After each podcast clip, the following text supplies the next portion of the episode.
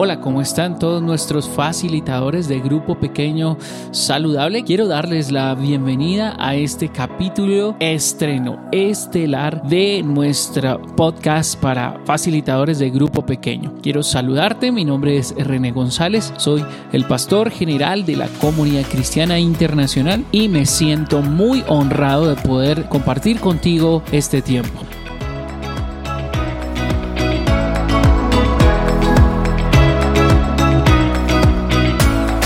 Cuando comenzamos algo nuevo en nuestra vida surgen grandes preguntas y es natural ante lo nuevo en nuestra vida sentir un poco de temor. Tal vez tú eres uno de estas cuatro personas que te voy a nombrar. La primera, tal vez eres un facilitador de grupo pequeño y todavía no has empezado con la primera reunión, pero ya lamentas haber aceptado este privilegio. El pastor te tomó en algún momento de debilidad o de distracción y sencillamente le dijiste que sí. Y bueno, Ahora, no has empezado tu primera reunión, pero ya sientes que el estómago se te revuelve, que hay nerviosismo, que no sabes cómo hacer las cosas. O tal vez ya tienes las primeras reuniones de tu grupo pequeño, pero aún así cada vez que vas a comenzar te pones nervioso o nerviosa, etcétera, etcétera. La otra puede ser que ya has venido facilitando un grupo pequeño desde hace algún tiempo y de alguna forma sientes que el grupo se reúne regularmente, pero que falta algo de enfoque, de propósito. Sí, no estás seguro de que lo que estás llevando a cabo realmente sea el grupo que tú esperabas, ¿sí? Y de hecho tal vez se encuentra en un atolladero en este momento y necesitas salir de ese bache. O tal vez no te puedes imaginar la vida sin tu grupo pequeño, sin tu GPS, sin reunirte con ellos, ¿cierto?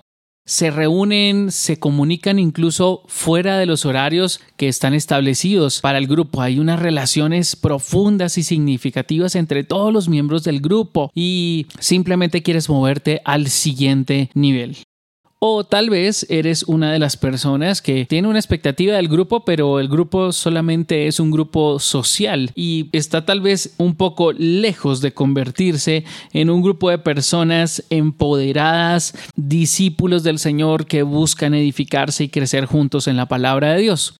Todas estas pueden ser algunas de las situaciones. Sin embargo, quiero decirte que si eres facilitador o eres parte de un grupo pequeño y tal vez no te sientes lo suficientemente entrenado o entrenada, capacitado o capacitada para facilitar este grupo y comenzarlo, no te preocupes. Yo tampoco me siento calificado muchas veces para liderar a un grupo de personas también, y eso que soy el pastor de la iglesia. No tenemos que estar calificados, de hecho, solo tenemos que tener a Dios de nuestro lado, es decir, debemos estar seguros que estamos cumpliendo la voluntad de Dios en nuestras vidas. Si Dios te ha llamado a facilitar un grupo pequeño, entonces Él te dará la capacidad y la habilidad para hacerlo, pero lo vas a desarrollar dentro de tu grupo. La idea es que mantengas conectada tu vida al Señor, que dependas de Él, más de lo que puedes depender de lo que tú puedes hacer. Tus capacidades, tu entrenamiento es muy importante. Dios puede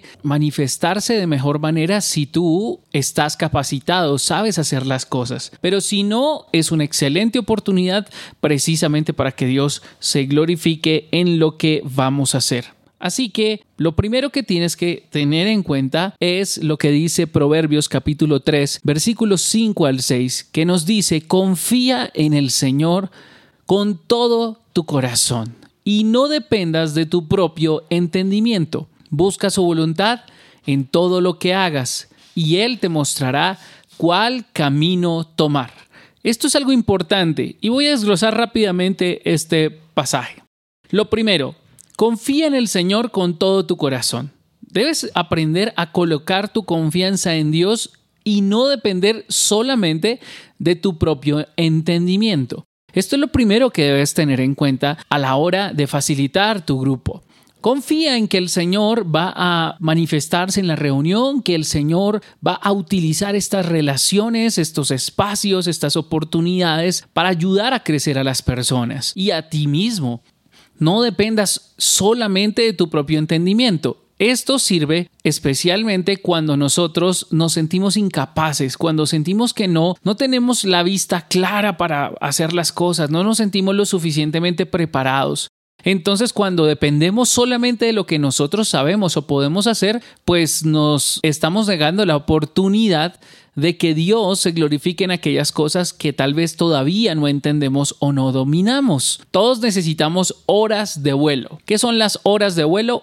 Un buen piloto, antes de recibir su credencial como piloto autorizado, necesita volar muchísimas horas, acompañado y solo. Cuando llega cierta cantidad de horas, entonces este piloto va a recibir su credencial como piloto. Del mismo modo, tu grupo pequeño y tú como facilitador no van a parecer un grupo al principio. Tal vez esté alejado en muchos aspectos, pero vamos a ir construyendo el grupo. No pretendas hacerlo todo en el primer mes o en los primeros dos meses. De hecho, está comprobado que básicamente para que un grupo pequeño se consolide y logre equilibrarse va a tardar entre nueve meses y un año. Así que no te preocupes, solo comienza, porque cada semana que te demores es una semana y un año más que te vas a demorar en llegar a la meta. Dice el versículo 6, busca su voluntad en todo lo que hagas. Siempre ora y dile, Señor, Ayúdanos a encontrar tu voluntad en este grupo y cuéntalo a los demás miembros del grupo y oren al Señor y pidan que el Señor utilice ese espacio para bendecirlos, para edificarlos, para crecer, para tener mejores relaciones significativas, porque dice su palabra que Él te mostrará cuál camino tomar. Cuando buscamos su voluntad, Dios encontrará un camino para que tomemos.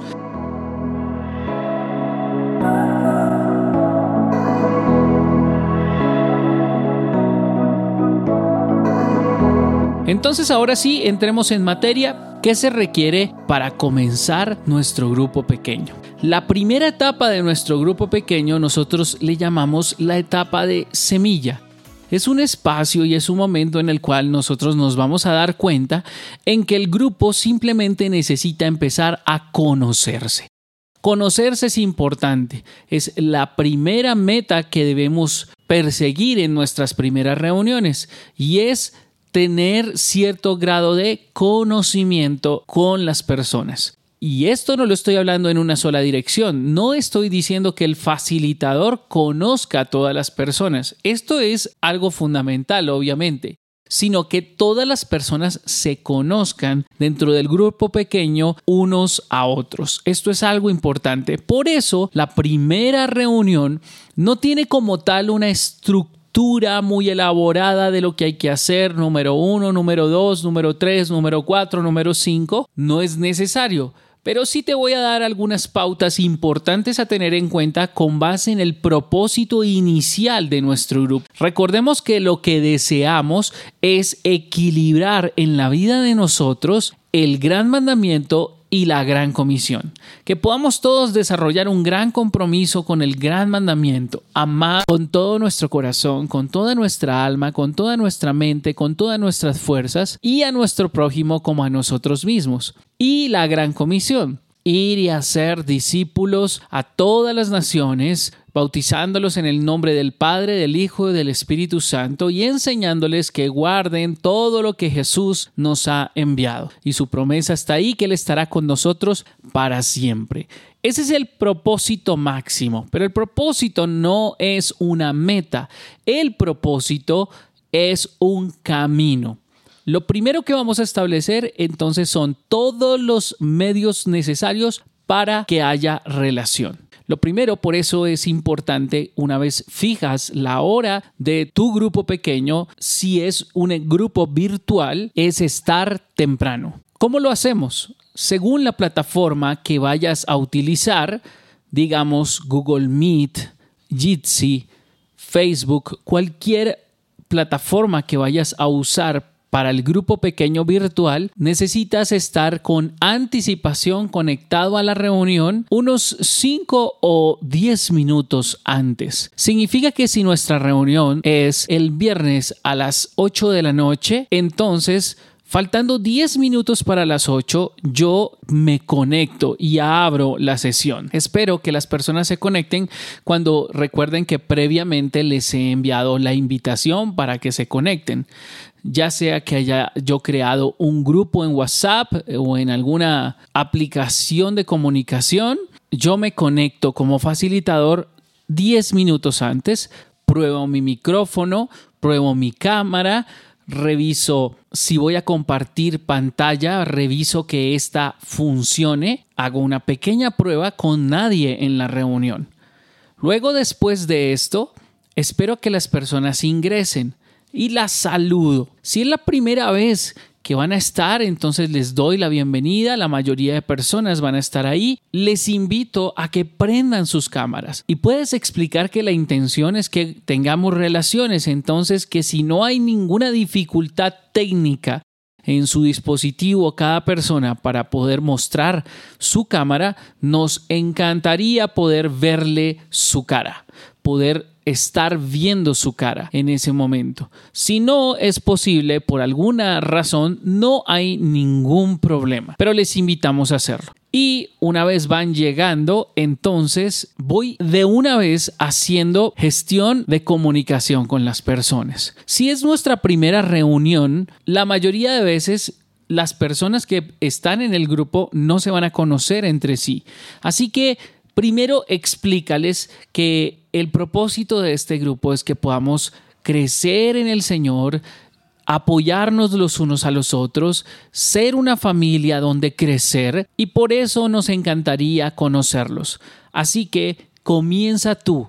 Si soy el facilitador, comienzo yo a presentarme y les digo cuál es mi nombre, cómo me gusta que me llamen, cuánto tiempo tal vez llevo ahí en la iglesia. Existen preguntas que yo puedo hacerlas todas en un momento o mi recomendación durante la primera reunión. Probablemente nuestra primera reunión va a tener solo dos elementos fundamentales. Número uno, conocer las personas. Y número dos, orar por las personas. Así es sencillo. Así puede transcurrir nuestra primera reunión me conecto, me presento. Hola, ¿cómo estás? Mi nombre es René González y agradeceles el hecho de haber sacado el tiempo para conectarse a la reunión. Esto es algo fundamental. Siempre vamos a agradecer a las personas por el tiempo que están dedicando para nosotros. Cuéntales que estás expectante, emocionado y con la intención de que podamos construir una comunidad saludable alrededor de ese grupo. Por eso es importante conocernos. Entonces, como algunos se conocen y otros no, yo quiero invitarles a las personas que por favor nos cuenten su nombre, dónde se encuentran en este momento. Con esa primera pregunta puedes empezar la ronda. Entonces arranca la primera persona y puedes de una vez con el que más tenga confianza. Eso es muy importante. Si con alguno de los miembros del grupo ya tienes alguna confianza, comienzas con ellos y les dices, buenas tardes, hola Pancho, ¿cómo estás? Me alegra mucho verte. Por favor, cuéntanos a las personas que no te conocen en el grupo quién eres y en dónde estás en este momento. Y tú vas dirigiendo, vas facilitando. Procura no hacer preguntas demasiado abiertas, porque a veces las personas cuando no se conocen no se sienten en la confianza de comenzar, sino que empieza a dirigir tus preguntas. Por ejemplo, después de Pancho está en otra comunicación Renata. Ahora quiero invitar a Renata, por favor, cuéntanos un poco más de ti. Después pueden girar alrededor de cuánto llevan alrededor de la iglesia. Preguntas son importantes para que las personas participen. Ten en cuenta esto. Si quieres, escríbelas y manténlas ahí eh, presentes. ¿Cuánto tiempo llevan asistiendo a la iglesia? Y segundo, ¿qué expectativas, qué esperan ellos que este grupo pueda añadir a sus vidas? ¿Cuál sería la finalidad? Cuando eso lo haces en la primera reunión, Perfecto, ya pasó la primera reunión. Ahora les dices, ok, perfecto, permítanme orar por ustedes. Y si tienes alguna persona conocida en tu grupo que tal vez ya tenga tiempo en el Señor y no tenga problema en hacer una oración, puedes invitar a esa persona y decirle, Pancho, amigo mío, te puedo invitar a que por favor hagamos una oración y presentemos este grupo delante de Dios y las personas que estamos aquí. Sin duda, Pancho, pues como es un conocido tuyo y ya lleva tiempo en el Señor, pues va a poder hacer esta oración sin ningún problema. Luego viene la segunda reunión. Para esa segunda reunión puedes comenzar con una pequeña lectura de la palabra y puedes arrancar por este versículo, Proverbios capítulo 3 versículos 5 al 6. Y se confía en el Señor con todo tu corazón. No dependas de tu propio entendimiento. Busca su voluntad en todo lo que hagas y Él te mostrará cuál camino tomar. Y alrededor de ese versículo ya puedes preguntarles a ellos, ¿qué lecciones o enseñanza encontramos en este pasaje? Y les puedes ir preguntando y estoy seguro que todos van a empezar a aportar y a conocer. La pregunta que podrías formular alrededor de eso para que las personas puedan empezar a compartir parte de sus vidas es ¿qué tanto colocan sus planes delante de Dios? ¿Y en qué áreas tienden a confiar en Dios? Esa es una segunda pregunta. Y las personas pueden empezar a compartir. El grupo no tiene que durar una hora. Si el grupo duró media hora y crees que eso fue suficiente y que ya se hizo clic y todo eso, genial, lo puedes dejar allí si el grupo llegó hasta una hora y procura que no pase de una hora en la medida de lo posible. Recuerda que tú solo facilitas, haces las preguntas y todos participan. Y debes estar atento a esa situación. Para la tercera reunión, entonces también nuevamente, hola, ¿cómo estás? Cuéntanos cómo estuvo tu semana podrías compartirle, quiero hacer una lista de oración y nos gustaría apoyarte en ese tiempo de oración. Y les dices, pueden cada uno en su agenda, por favor, escribir el nombre y la petición de esa persona y en su tiempo devocional o de oración de cada semana, por favor, pueden colocar eh, en oración el nombre de esa persona y la situación que requiere de su ayuda. Eso podría estar perfecto para la tercera reunión. Y en la cuarta reunión, por ejemplo, ya pueden empezarse a preparar y decir, ok, vamos a comenzar con nuestro currículum. Y pues si ustedes lo consideran necesario, y voy a poner esto en el contexto, un paréntesis en el contexto de la pandemia, si ustedes consideran que podrían de pronto en algún momento reunirse presencialmente, Pueden hacerlo en un centro comercial, en un parque, en algún lugar abierto. Si el grupo es muy pequeño, también podría alguien eh, hacerlo en su casa, ofrecer tal vez su casa si no hay ningún inconveniente, siempre procurando mantener pues todas las medidas de bioprotección en el sentido de mantener su tapabocas, etcétera, etcétera. Todas estas situaciones debes reportarla semana a semana al equipo de GPS. ¿Cómo estuvo la reunión virtual? Si van a hacer en algún momento algún encuentro presencial, etcétera, etcétera. Espero que con esto ya puedas tener en cuenta que al principio dejemos que el grupo sea absolutamente natural, ¿sí? Lo único que tienes que tener en claro es hacia dónde vas a dirigir la reunión de ese día. ¿Voy a dirigir la reunión hacia conocernos? Ok, dejemos que esa parte sea la parte central y que tome la mayor parte del grupo. La segunda parte, ah, ok, no solo vamos a conocernos, vamos a hablar acerca de cuáles son las expectativas o qué podemos hacer en este grupo, qué les gustaría tener en cuenta. Entonces vamos a conocer las expectativas y esa va a ser la parte central. La tercera tal vez es, ok, vamos a empezar a apoyarnos los unos a los otros en oración. Entonces por eso buscas un versículo y preguntas evita la tentación de tratar de armar un mensaje alrededor del pasaje. No busques tampoco un pasaje demasiado extenso. En este momento te estoy dando la libertad de simplemente tomar un pasaje que haya sido de bendición para ti. Lo lees y preguntas y dejas que el grupo responda. ¿Listo? Esto es algo supremamente importante. Ahora, rápidamente vamos a ir a algunas claves a tener en cuenta dentro del grupo. La primera, puedes contarle a tu grupo por qué tenemos este grupo. La primera razón es porque fuimos diseñados para relacionarnos. Eso lo puedes escribir y simplemente lo abordas. Y puedes hacer la pregunta. ¿Creen ustedes que nosotros fuimos diseñados para relacionarnos? Las personas responderán y tú les preguntarás, entonces creen ustedes que dentro de esa importancia o, o ese diseño que Dios nos ha dado, este grupo podría ser de bendición para nosotros, para crecer espiritualmente y para apoyarnos los unos a los otros y las personas responderán. Solo dos preguntas y eso, alrededor de esas dos preguntas puede ir toda la reunión perfectamente. ¿Qué queremos hacer en los grupos? Entonces, primero que haya libertad. Por eso la intención es que nadie acapare el tiempo del grupo, que se extienda demasiado. Si hay alguien que se tiende a extender, tú en algún momento de pausa le dices, disculpa, permíteme un momento, por favor. Gracias por tu opinión y le diriges la palabra a otra persona. Eso es lo que podemos hacer. Y luego, si notas que en la segunda reunión hay una persona que está queriendo tomar demasiado la vocería, es posible, sería raro, pero es posible. Entonces, ya de manera interna después del grupo, te hablas con esa persona y le dices, oye, chéverísimo, todos tus aportes son excelentes, pero recuerda que la intención es que todos nos escuchemos, entonces trata de ser más breve en tus participaciones. ¿Listo? Y eso proveerá una relación sana.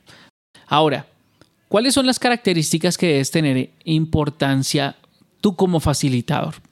¿Qué es lo que esperamos? La primera, que desarrolles pasión por Dios y por las personas. La segunda es que desarrolles y ayudes a crecer en tu carácter y te mantengas con integridad. La tercera es que desarrolles un compromiso contigo mismo de crecer y este grupo te va a ayudar a crecer. Y el número cuarto es la disposición de apoyar propósito y la razón de existir de nuestra iglesia Comunidad Cristiana Internacional. Y rápidamente te voy a decir cuatro cosas que no se deben hacer en el grupo. Número uno, no es para hacer negocios. ¿Qué significa esto? Puedes hacer amistades, pero dentro del grupo, dentro de la reunión de grupo, no vas a hacer negocios. ¿De acuerdo? Número dos, el grupo no es para pedir ofrendas. Nuestros grupos no están diseñados para pedir ofrendas, salvo que en alguna dirección reciban la instrucción de anunciar a los miembros del grupo acerca de alguna ofrenda especial. Pero cuando eso suceda, muy rara vez, y en este momento no hay una política de recibir dinero para absolutamente nada. Para eso la iglesia ha habilitado canales virtuales donde las personas pueden hacer llegar sus ofrendas sí podemos motivar y enseñar a las personas a dar, pero no vamos a tomar ofrendas dentro del grupo. La tercera cosa es que no vamos a entregar presentaciones o materiales algunos sin previa autorización. ¿Eso qué significa? Eso significa que vamos a estar dando cuentas de todo el material que hemos estado llevando a cabo. Cuando entregas tu reunión de grupo, por lo general se te va a preguntar de qué tema central se trató la parte de discipulado. Si hubo un estudio de la palabra, entonces, ¿de qué tema se dio? Y si fue algo como lo que hemos sugerido, de tomar un versículo bíblico y hacer preguntas y tratar de llegar a, a una conclusión entre todos de lo que dice el texto, pues no hay ningún problema. Eso se le llama una mesa redonda pero si tomaste tal vez una presentación, un video, un material que quieras tal vez compartir con tu grupo por cuestiones saludables, es necesario que tú consultes con el equipo diciendo deseamos estudiar este material, ver este material o este puede ser un material audiovisual, puede ser un libro. Si se va a estudiar dentro del grupo con la gente del grupo, es importante que por favor lo consultes porque ya tenemos un currículum. Y puede que el material sea bueno, pero queremos estar enterados.